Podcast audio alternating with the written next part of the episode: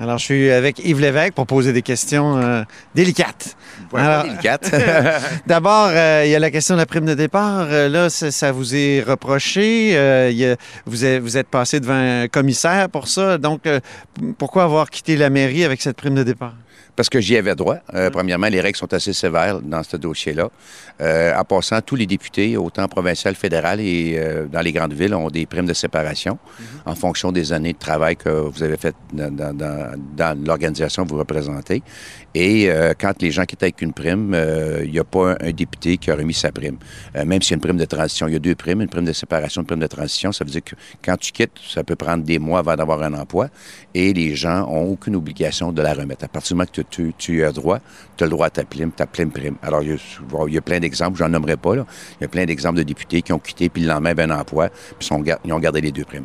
Euh, il y a seulement un député qui l'a fait à date, euh, c'est Amir Kadir, qui a mis une partie de sa prime, la prime de transition, qui sert à à, à te prendre le temps pour te trouver un emploi. Lui, il a remis, je pense, c'est 75 000 dans son, dans son environ-là. Alors, moi, dans mon cas, à moi, j'y ai droit, je pourrais garder toute ma prime, mais je, je- je suis contre le fait qu'on ait une double rémunération. Alors, si je t'ai élu au mois de, au mois de, de- de 21 octobre, j'ai laissé, moi, 120 000 sur la table. Je pourrais le garder, puis il n'y aurait personne qui pourrait dire un mot. C'est tout à fait légal comme tous les autres députés. Mais question d'avoir la conscience tranquille, puis c'est contre mes principes aussi, c'est de ne pas avoir un double salaire. Alors moi, j'ai laissé 120 000 sur la Si je suis élu, euh, je laisse 120 000. Si je ne suis pas élu, mais je vais chercher ma balance de prime comme tous les autres députés. Donc, vous étiez malade quand vous avez quitté euh, la mairie. C'est vous qui étiez malade. Tout à l'heure, vous m'avez dit que c'était votre épouse. Non, non, mais regarde, regardez, c'est moi qui ai quitté, c'est moi qui ai été malade. Premièrement, peu importe le dossier, on passe devant la commission. OK? On passe devant la commission. Alors, la commission, euh, les règles sont claires. Euh, C'est pas moi, je peux pas sortir et donner une prime. La ville n'a pas le droit de me donner une prime.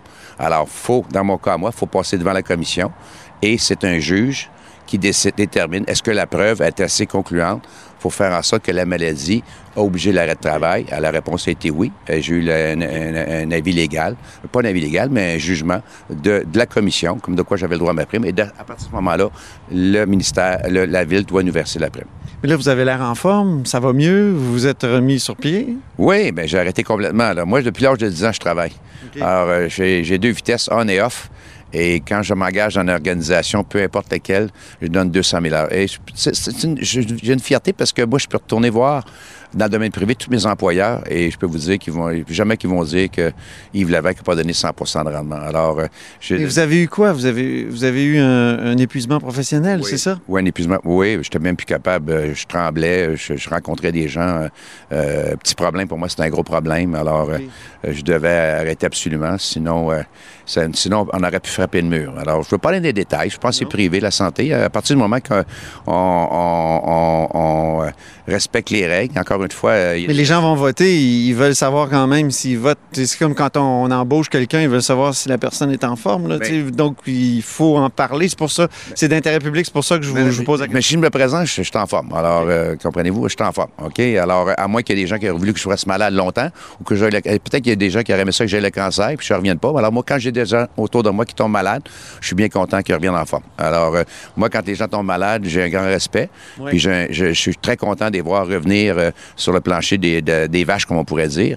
Alors, à moins que d'autres gens qui sont un peu, un peu mesquins en, en politique, alors, il aurait mieux me voir euh, peut-être malade à long terme, puis peut-être euh, euh, avoir le cancer, puis aller en chimio. Alors, moi, au contraire, oui, effectivement, on n'est pas à l'abri de la maladie, hein, et j'espère pas que c'est... Ça peut même aider du monde là, d'en parler publiquement. Oui, oui, Tu oui. sais, euh, belle cause pour la cause, c'est un peu ça, là. Oui, il y a beaucoup de gens qui m'ont demandé de faire des témoignages un jour d'en faire, mais peut-être j'en ferai. Puis la- la- des gens qui ont, qui ont vécu cette situation-là, ben je pense que souvent sont des, des gens qui vont dire Ah, c'est pas vrai, mais écoutez bien, à partir du moment que c'est un médecin qui fait les, qui fait les qui fait le diagnostic, mais je pense qu'à moi que les médecins sont incompétents.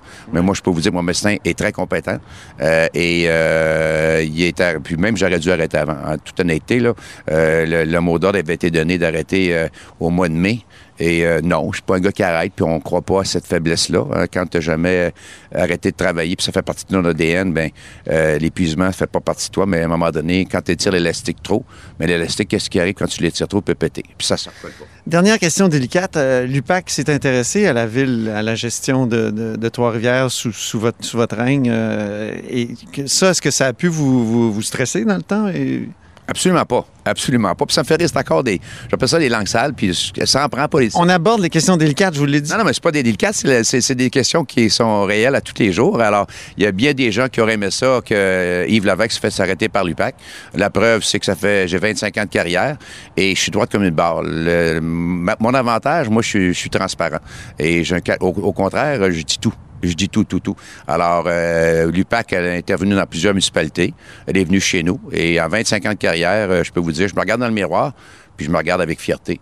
Et euh, en aucun temps, euh, je suis gêné de ce que j'ai fait pour la ville, de façon honnête et de façon rigoureuse. Il n'y a pas eu personne de, favorisé parce qu'on dit qu'il y a une firme qui était, qui était favorisée? Non, non, mais si, si c'est le cas, euh, encore une fois, là, en 25 ans, je m'aurais fait arrêter. Là. Et ça me fait rire parce que même il y a des gens qui disent Ah, on a vu le maire sous en ville. Alors, mes amis qui, qui, se, à qui la personne a dit ça, bien, je change, trouve une autre histoire parce que le maire ne prend pas de boisson. OK? Alors, tu sais, des histoires comme ça, il y en a beaucoup.